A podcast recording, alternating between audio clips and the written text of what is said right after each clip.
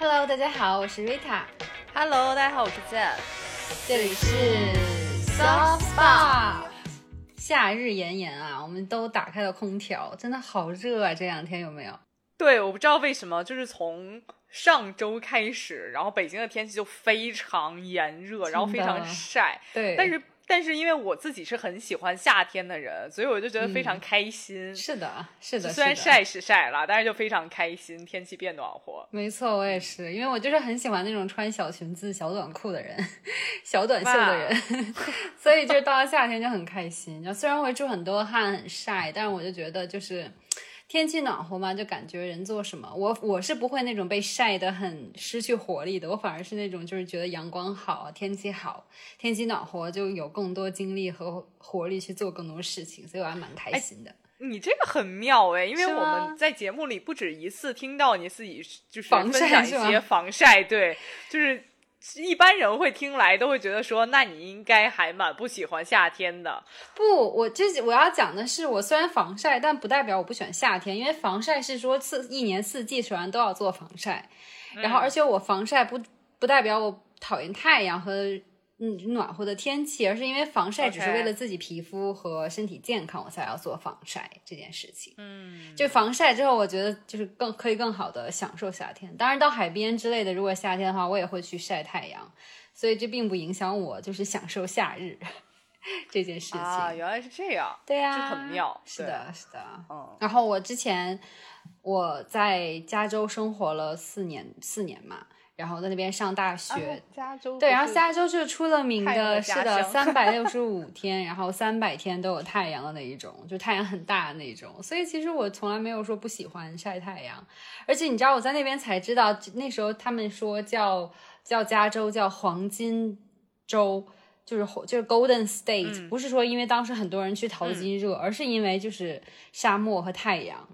所以才叫就是 Golden State 啊，它就被一年四季 都被晒着，所以那个那个城市的就是名字，阳光非常所以叫才黄金的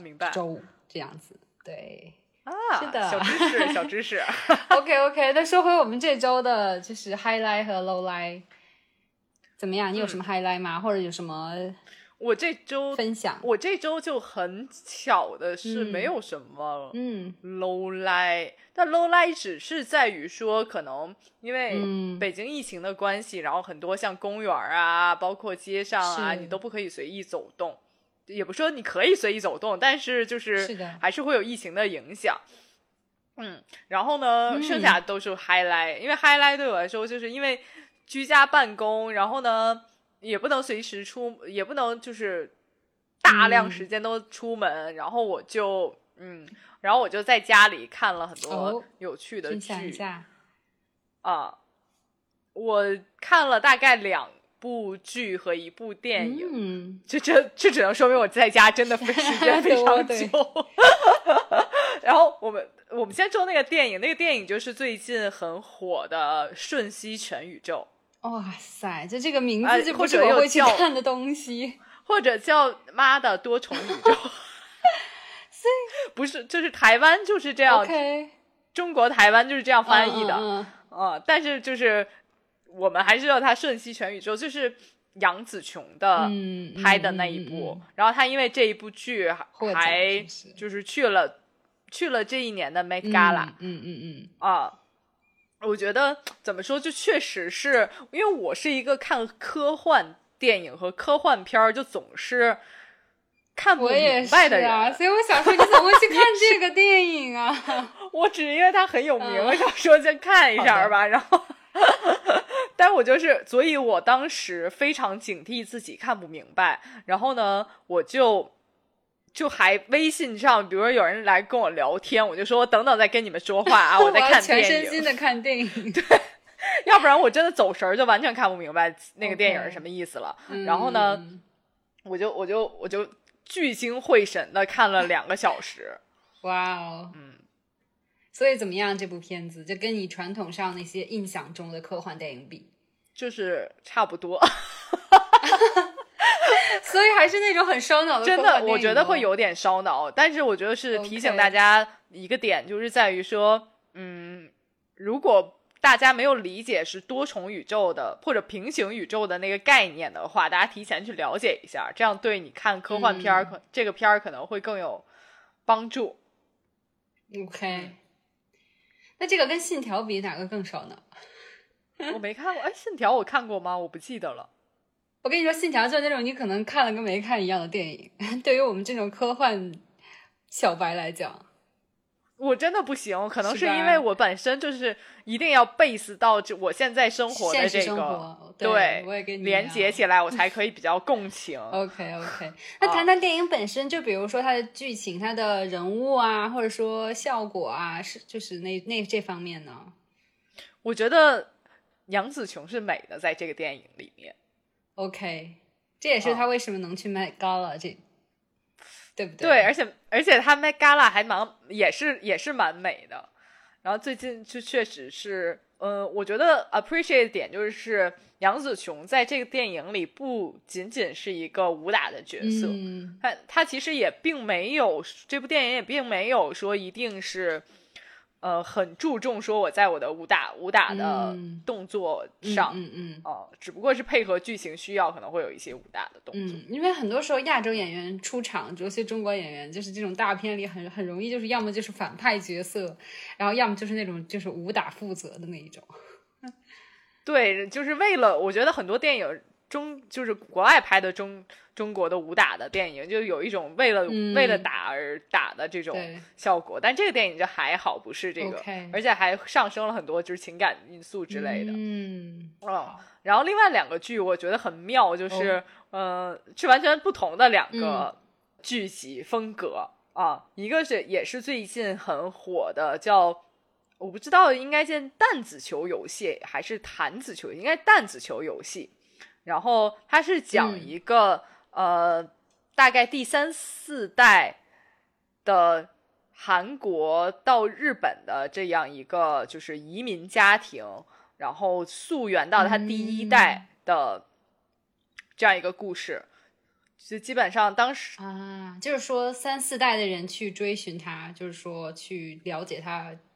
上面几代人的故事。不是是这，样的，它其实聚焦还是聚焦在这个第一代的呃大时代的小人物，这个叫善慈的这个小人物的身上。然后呢，他其实是一个就是嗯当时在日本殖民韩国时期的呃渔村的这么一个就是。嗯穷人家里，然后他妈妈是开那个就我们所谓的民宿吧，就这种感觉的。然后呢，然后他就是嗯怎么想？他就是因为因为一些原因，然后没有办法就是殖民、嗯移民到了日本。嗯，了解。嗯，那它是韩，应该算韩剧吗？还是日剧？还是合作它拍的？其实是韩剧，它其实就是奈飞嗯，做的一个韩剧。哦，有点像当时啊，对不起，它不是奈飞的，它是苹果做的一个韩剧，就有点像，因为现在美国很多影视公司都在投韩剧，就比如说当时奈飞做的那个鱿鱼游戏一样，游戏，哦嗯，但是这个可能不如有鱿鱼游戏那么就是感觉是那么惊心动魄的那种，对，它还是嗯相对是一个就是。呃，移民家庭的这种历史性性质的故事，OK，嗯，那它吸引的点是什么呢？就是因为你也不是移民，你也不是韩国人，就为什么这个题材和就是这个剧会吸引到你呢？我觉得就是因为我们之前还有一次，我不知道是咱们私下聊天还是在在节目里聊天，然后我们就聊到说，就是有在在美国也有很多韩国的移民家庭，或者说在澳大利亚也有很多韩国移民家庭，他们对相相对于其他国家的移民，他们会有一种明显的，就是性格，移民性格。对，就很强烈，就是他们移民很多，就是你会想象说，那说明他们是不是融入性很强？但其实又不是，就很有特色，还保留着自己很强的民族特性，然后甚至能影影响到他所移民到的国家，就这一点还蛮神奇。对，就很神奇。就不管你是，比如说你是第三四代移民，还是你是很早五六代移民，不知道怎么了，你们还是从小就吃泡菜讲韩语。对，我觉得就是这个其实挺有意思的，而且而且另外一个我觉得。嗯，让我觉得很有意思的点是在我们很多呃影视题材都不会讲到说日本殖民韩国的这个时期啊，包括当时我们我们自己国家的就是战争里面很多题材，我们也是讲说我们怎么对抗这个。对。对外来的侵略者，但是呢，就是没有这个背景是在说当时的朝鲜是完全被日本殖民了，是这样的，对对对。啊，然后呢，嗯，也也就是他们可能开始都有的人要学习日语是的，是的，嗯。啊，这确实还是蛮神奇的，像我当时在。在加州，韩国移民真的很多，包括韩裔，就是美国人，就也是二三代在美国生活嘛。嗯，那他们就是，嗯，就是比如说你去看其他族裔吧，我觉得很多像墨西哥裔也好，或者说其他一些欧美国家。他们就是很融入整体的社会，当然他们也有自己的小圈子。然后韩国当然肯定是几代之后融入的也不错，但是就是他们比如说会有那种 Korean Town，就是韩国村的那样子。然后他们的就是建的就跟我们的 China Town 一样，然后就会各种泡菜啊、吃的啊，就是火锅啊、烤肉啊，就是那样子。然后他们很保留自己一些文化在里面，我觉得还蛮神奇的。而且就是我当时在加州那边上学。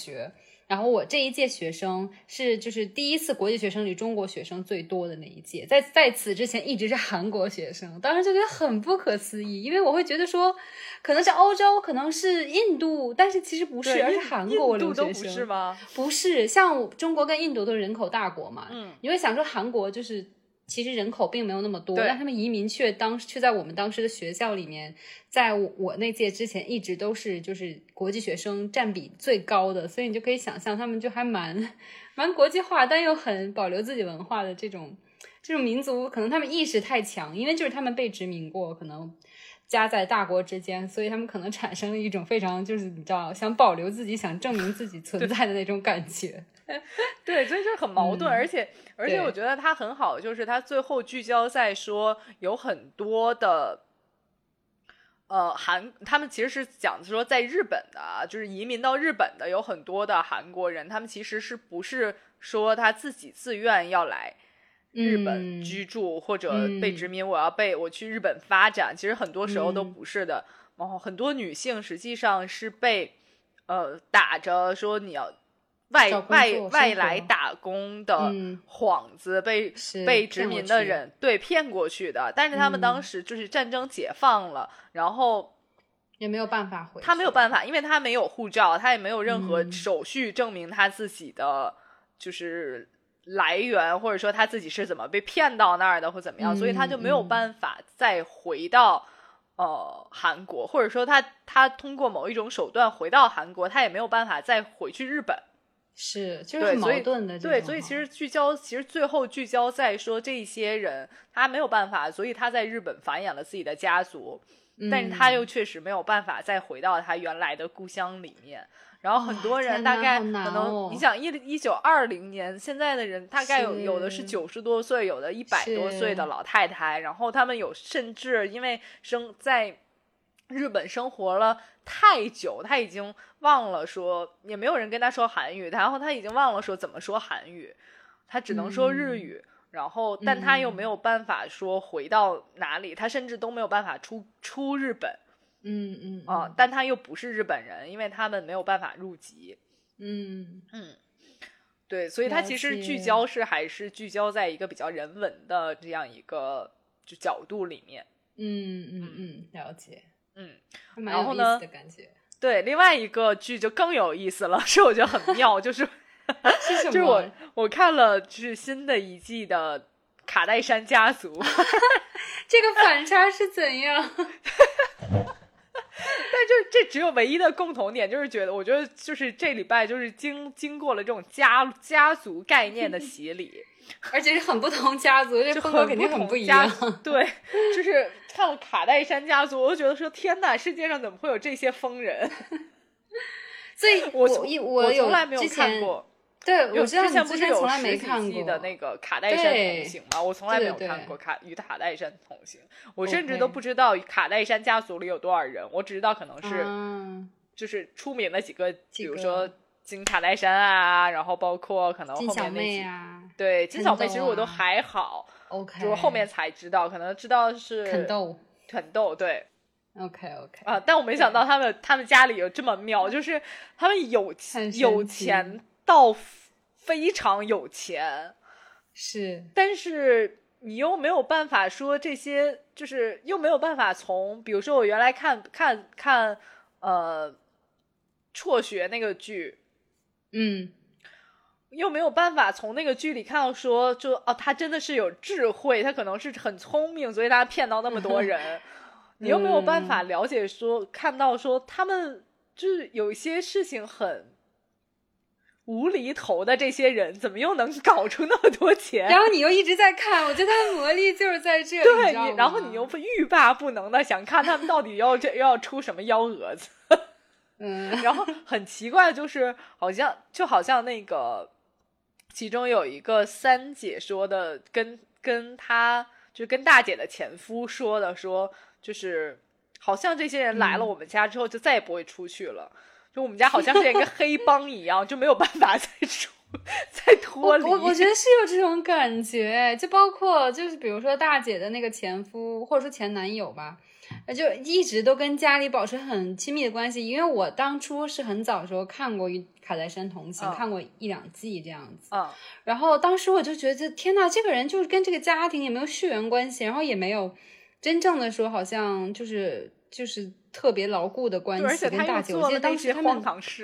对，然后但是就是他们家还帮他，比如说弄他的潮牌的服装啊，还一直就是邀请他参加各种家族活动。我就觉得天呐，对，然后我刚开始一直以为他是儿子，然后这一季没有邀请他，然后他就勃就是勃然大怒，你知道吗？跟每个人发脾气，我觉得好夸张。然后就是他们。就是姐妹之间，就是还是关系蛮好，但偶尔也有一些，就是你可以看出来，他们稍颇有微词，其实有的时候。然后包括对他们周围的朋友，因为我们也知道卡戴珊家族，他们有那种就是卡戴珊家族的呃某个姐妹的姐妹，结果就是绿了他们嘛，这种故事。然后觉得天呐，真的好神奇这一家人。对，就是这一家真的是，呃，就是。表是真的表，然后呢是，但是就是友好又真的还蛮友好。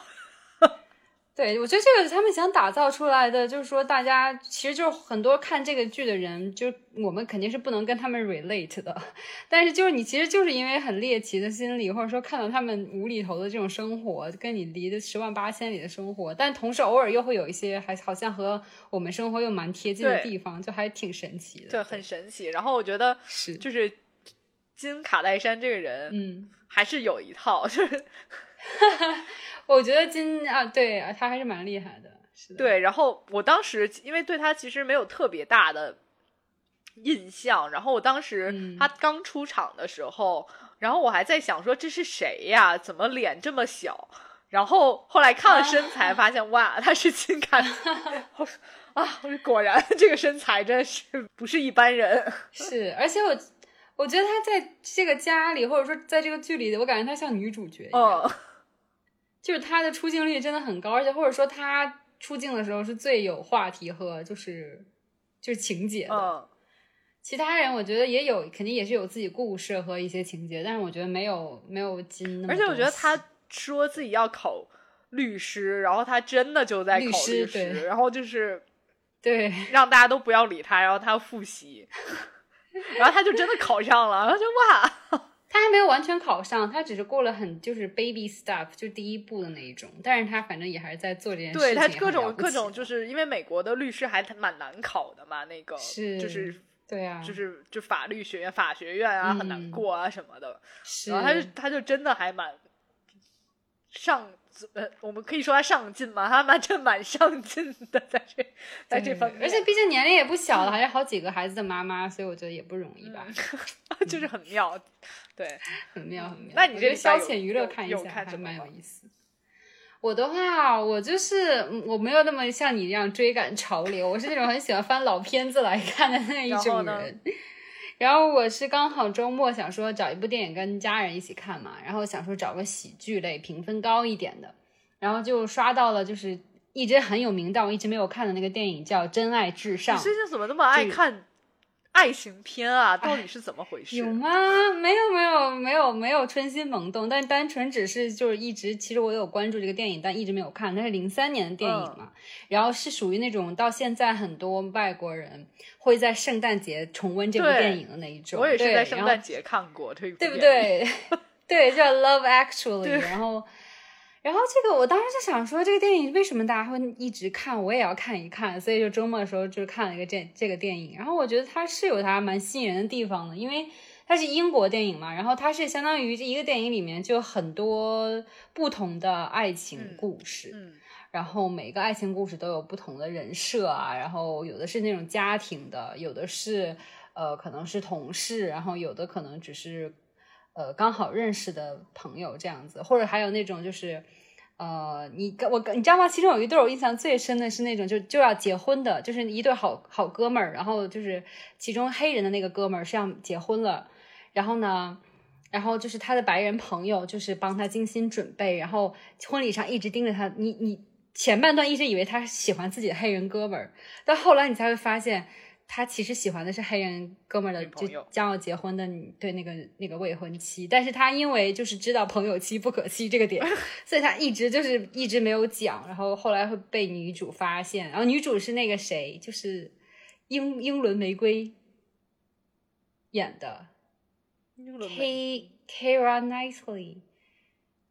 啊，就加勒比海盗海加勒比海盗第一部里面那个女主，哦，有印象。哦，是的，是的，总之就是还还蛮，确实是适合那种家庭看，或者说圣诞节就节假日，就像我们的春节时候看的那种，就是春节档电影一样的感觉。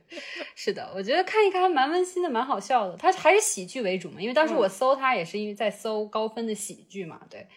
所以也还蛮好笑的。是的，我觉得我我其实不是最近在找爱情片看，我是在找那种轻喜剧看。但其实很多轻喜剧是跟爱情会多少相关。但但老实说，我从来没有完整的，也不算完整的，我从来没有认真的看过这部电影。就永远就是圣诞节都在看，但你圣圣诞节的时候就是放一个背景音，然后你可能在跟朋友喝酒啊什么，谁会真的去看他的那个 情情节？嗯，对，嗯嗯嗯。但我觉得后来的那些圣诞电影就很少超越这部的。后后来我就不看《真爱至上》，后来圣诞节我就是只就是就是看就是那个 He's not that into you。长大了是吗？然后我就还想很想推荐一部片子，就是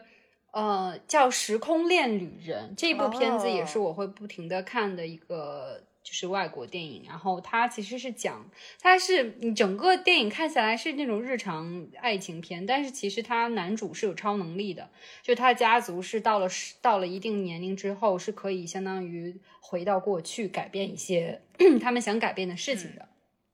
然后他其实就是讲说，这个男生他一直很内向，但他对于人生最追求的是爱情，然后他就是利用他自己的这个超能力去。追求到自己最想要的爱情，然后这个过程中也发现，其实不是你的就不是你的，是你的也不会跑掉的，就这种招。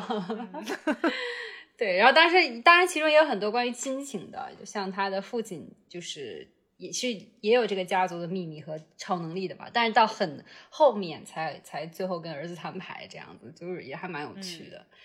对，蛮推荐的，有点英国就是黑色幽默在里面，还蛮好看的。嗯，OK。对，这就是我这周的 highlight 了。我也没有什么 low 来，我觉得在居家就是我觉得很很 highlight 的一件事情了，可以居家。OK，那我们说完这周的观影，我们就说说就是居家的生活里面，我们到底花了什么钱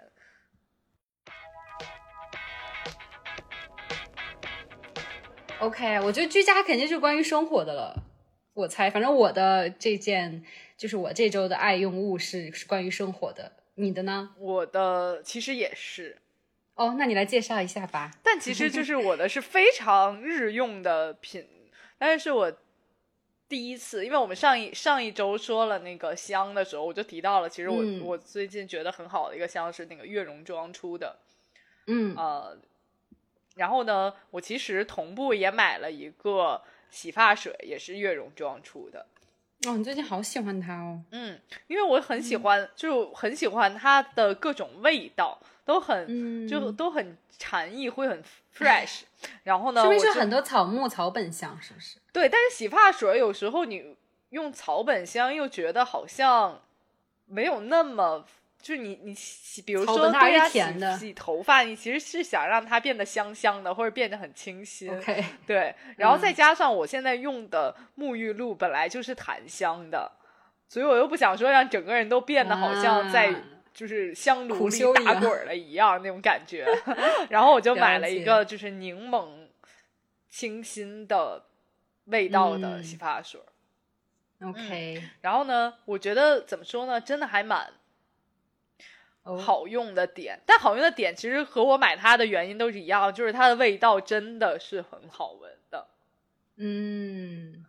了嗯，解。然后它其中就是或或或多或少会有一点点小的那种颗粒感的那种按摩头皮的东西，嗯，明白。但它其实怎么讲说，如果你很追求我，我就是追求那种极致的丝滑。或者说，就是极致的让头发非常亮、非常黑的那种，它没有，它只我觉得它的点就在于重在香氛吗？对，我觉得它的点就啊在于说非常的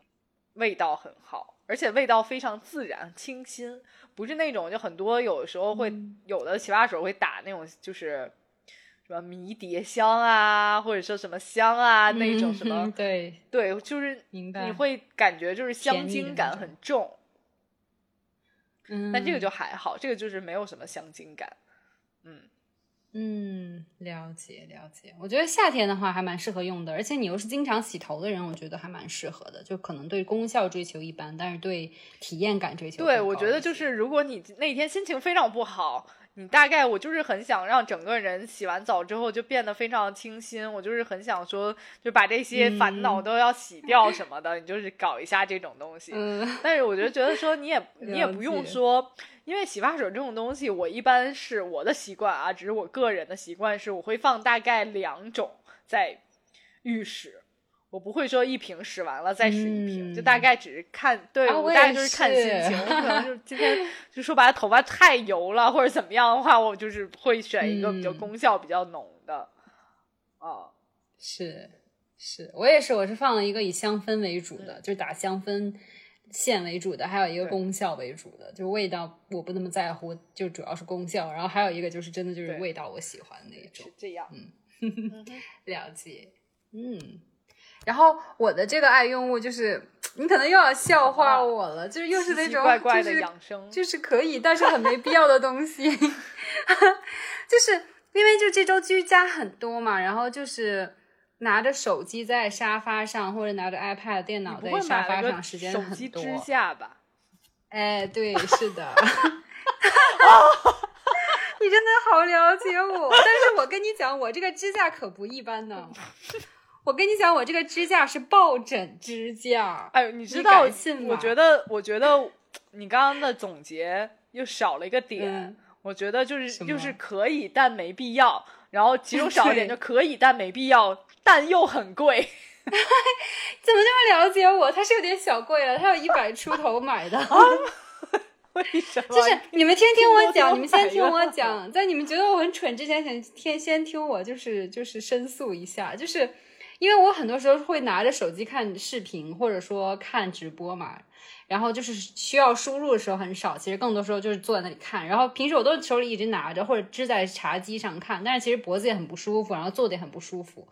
然后后来我就买了这个抱枕支架，我跟你讲，首先这个抱枕部分就非常舒服，它是那种非常亲肤的，嗯。但是我去你家时候，仿佛也看到过电视这种东西，你为什么不投到电视上看呢？不直播这种东西，你没有必要投到电视上啊，对啊，或者是你就是可能直播是直播，但你又想看别的了，你同时又想刷一下微博或者看一下那个微信之类的啊。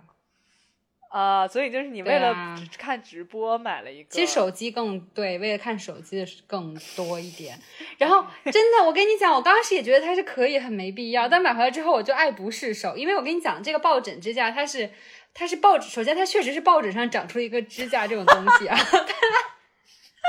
但是我跟你讲，它的神奇之处在于，你可以就是抱着它，然后手机支架那么支着，这是最就是你可以想象到的用法。常规。但它还可以就是你侧躺着的时候，你也可以这么抱着抱枕，然后它手机支架不是这么立着嘛，然后你就也可以这么看手机，你就不用这么侧着还拿着手机，然后很不舒服。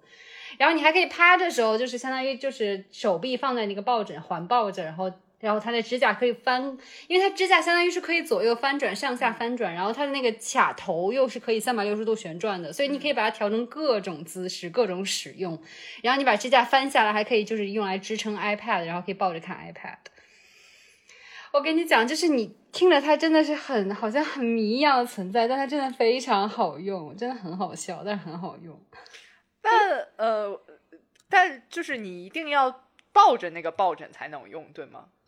就你也可以就只是单纯的把它放在就是茶几上，因为茶几肯定是比较矮的嘛。啊，那你要是就是手机，比如说放一个手机支架，单纯的放在那里的话，你其实是就窝着看，或者你要靠的很后面，然后又离茶几会很远。但是这个的话，你就是摆在就可以一边抱着，然后一边靠着沙发，然后同时你可以脚翘在茶几或者脚凳上面，然后抱着一个东西在那里看手机，不用手里再拿着握着手机了。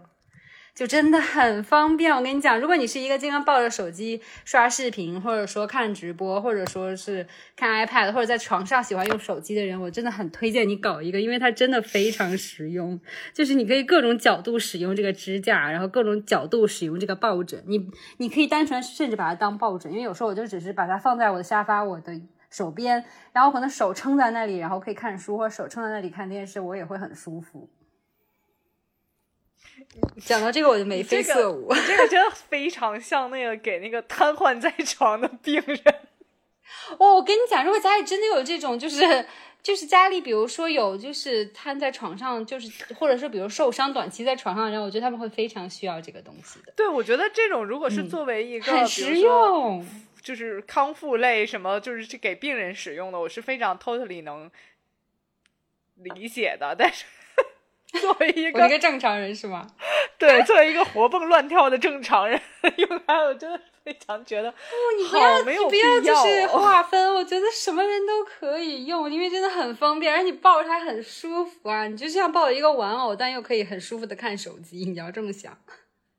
因为它很亲肤，很舒服那个质地，而且它整个做的材质也很好，它的那个平面板也是那种仿皮的，然后。质量也都很好，不是那种很假的皮啊什么的，所以真的很整个体验感很好。一百块钱我还是愿意买一个支架的。OK，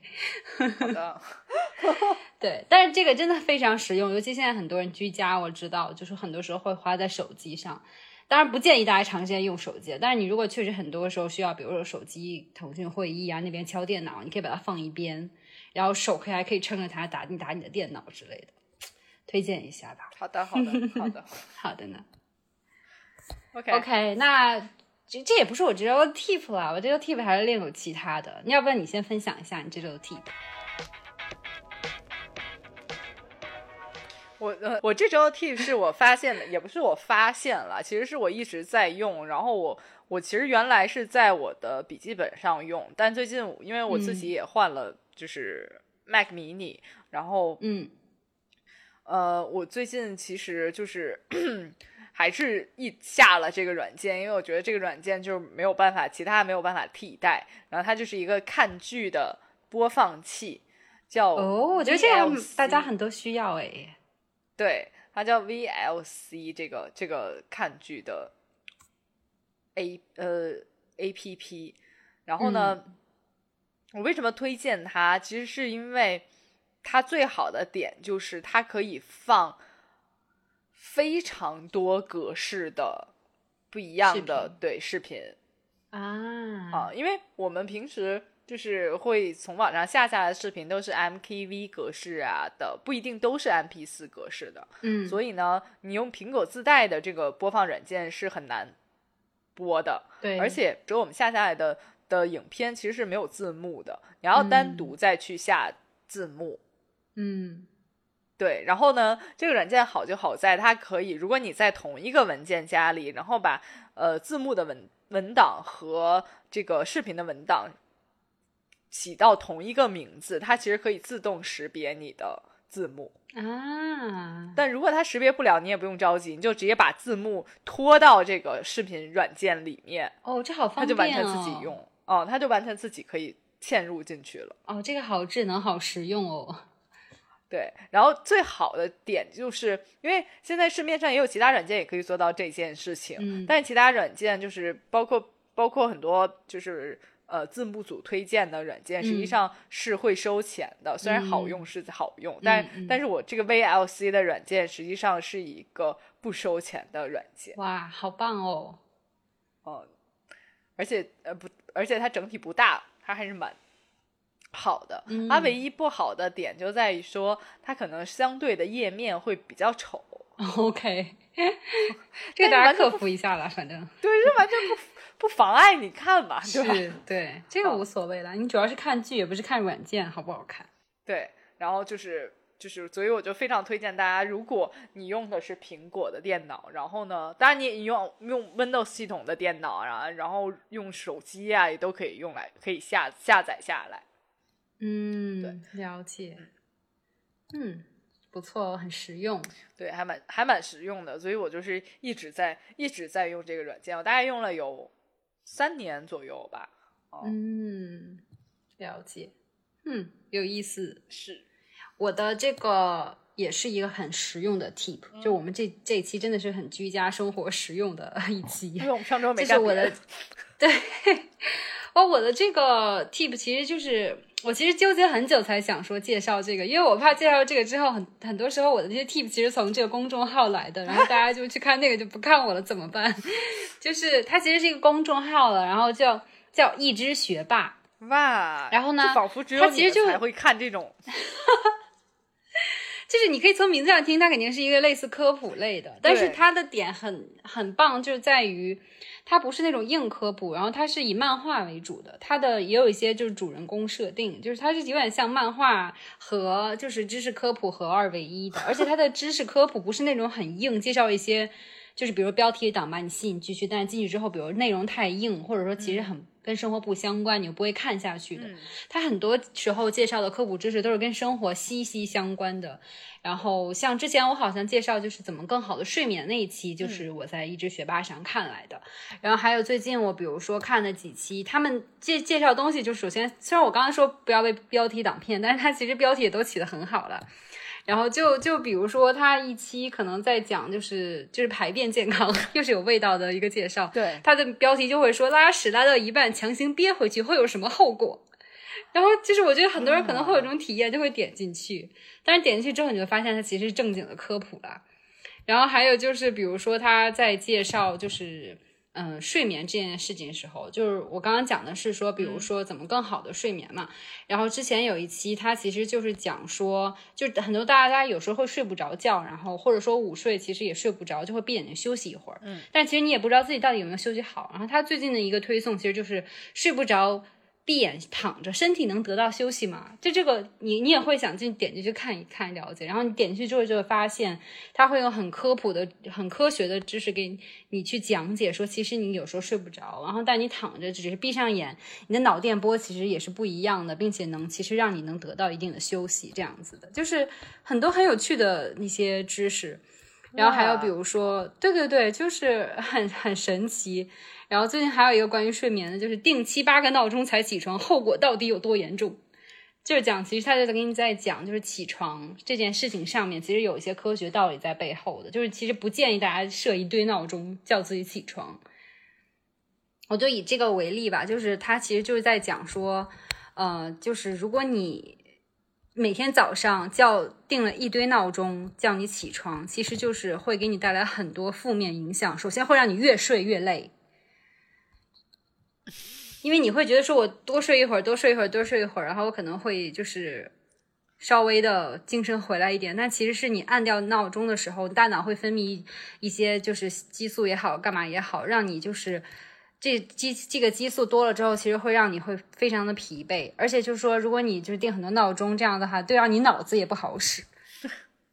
对，然后它就是类似这种的科普吧，就是还蛮有趣的。然后会给你一些生活的建议，比如说你应该怎么样正确定闹钟，用什么样的音乐呀？他会给你科普一下。就有很多奇怪的知识。对，奇怪的知识增加了，就是很在你在你看笑话的同时长知识，而且他每一期就是最后都会给出他是从哪里拿来的参考资料，就是不会说自己随便编造一些东西。然后他做的又很有趣，因为他又是小漫画那样子的。对啊啊，这个蛮这个还挺有意思的，就有点像那种漫画形式的果壳。有点有点那个意思，但是可能内容又更贴近生活一点，因为有时候果壳可能讲到，我记得前几天我看到什么绿头蝇、苍蝇，什么那种，就是我觉得虽然也很猎奇，但我不会不会想知道 的东西。当然，我果壳也很不错啦。但是我就想说，一只学霸，我觉得可能更贴近生活，可能更更年轻人会喜欢去看，或者说你是一个文科生，你可能很多时候看不下去硬科普文字的东西的时候，其实这种东西你会更看得进去。嗯，哎，但我特别想问你说，你看这种就是科普类的文章的初衷是什么呢？就是你很感兴趣这些有的没的知识，还是？对我本来就是那种好奇心很强的人，就是有的没的知识我就很很喜欢看，而且他很多时候提到点又确实戳中我。比如说他之前有一期就是教你打完游戏后如何五秒内进入学习状态。然后当时我就是属于那种一直看剧停不下来，我就想赶紧回到工作状态，所以我就会点进去看。对，所以其实就是我觉得，因为我去看这个，主要也是因为我觉得跟我的生活比较贴近。像我说果壳，我也经常看，但是可能就是浏览标题，我就不会点进去这样子。啊，明白。对，是这样。所以我还是推荐给大家，因为里面有很多还蛮有意思的科普，还有蛮有意思的 tips。就它不光只是科普，它还有一些就是生活上的 tip，我觉得这个是蛮重要一点，推荐给大家哦。好，那我们这一期节目就到这儿啦。嗯，那我们下期再见吧，大家注意防晒哦。拜拜。